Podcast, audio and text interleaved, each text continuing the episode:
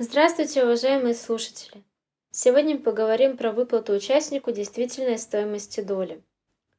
В случае, если участник общества с ограниченной ответственностью принимает решение о выходе из общества, он вправе рассчитывать на получение действительной стоимости доли, определяемой исходя из балансовой стоимости чистых активов.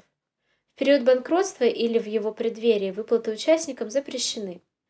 Имеет ли право участник через суд заявить требования о выплате денежных средств за долю, которая отошла обществу? Какой период и какие показатели брать в расчет при определении этой стоимости? Итак, рассмотрим фабулу дела. Участник общества в связи с выходом потребовал выплатить действительную стоимость доли. В 2016 году общество получило заявление о выходе участника. Был составлен отчет об оценке рыночной стоимости доли. В 2018 году После ведения в отношении общества процедуры внешнего управления участник обратился в суд с требованием о выплате денежных средств за отчужденную долю. Ответчик возражал против размера требований, а также против факта выплаты в период банкротства. В первой инстанции заявителю отказали. В период банкротства лицо не может покинуть общество и требовать выплат. Судьи апелляции приняли иную сторону и требования истца удовлетворили. Судебный акт – это постановление 8 арбитражного апелляционного суда от 21 июня 2019 года по делу номер А70 4289 дробь 2018. Итак, рассмотрим основные выводы суда. Любое лицо вправе защищать свои интересы с помощью суда, самостоятельно определять способ судебной защиты.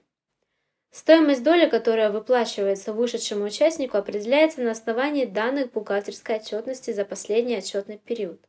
Если заявление поступило в 2016 году, в расчет берутся чистые активы в соответствии с отчетностью по итогам 2015 года. Оценка стоимости подтверждена экспертизой. Применены положения по бухгалтерскому учету, согласно которым балансовая стоимость средств приводится к рыночным ценам. В активе общества на период оценки находились основные средства, которые выбыли из владения общества уже после указанного периода. Наконец, 2015 года не представлено доказательств отсутствия объектов, отнесенных к основным средствам общества. Возражение относительно того, что эксперты оперировали лишь отдельными документами, возможно в усеченном виде, не исключая достоверности сведений, исследованных экспертом. Установленная экспертом сумма является обоснованной ее несостоятельность и чрезмерное завышение не доказаны. Законодательно установлен запрет на выплату действительной стоимости доли, если общество находится в банкротстве или в результате выплаты окажется в банкротстве. При этом не установлено запрета на рассмотрение судом и принятие им решения о взыскании.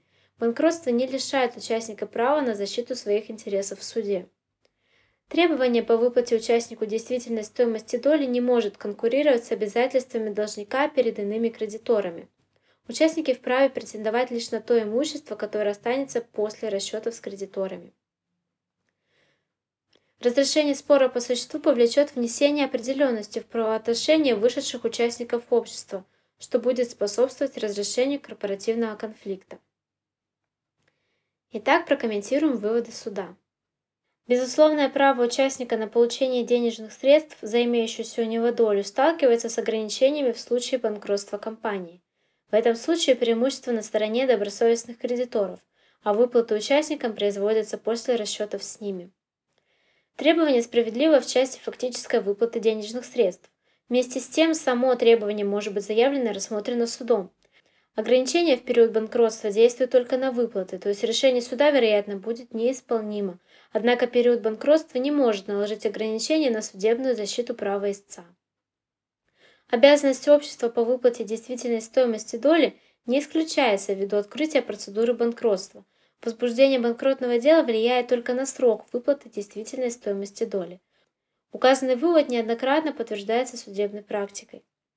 Действительная стоимость доли должна определяться с учетом рыночной стоимости активов и недвижимости, которые есть на балансе общества на дату составления отчетности. Тем не менее, действительная стоимость доли определяется не исходя из рыночной стоимости активов, а по данным бухгалтерской отчетности.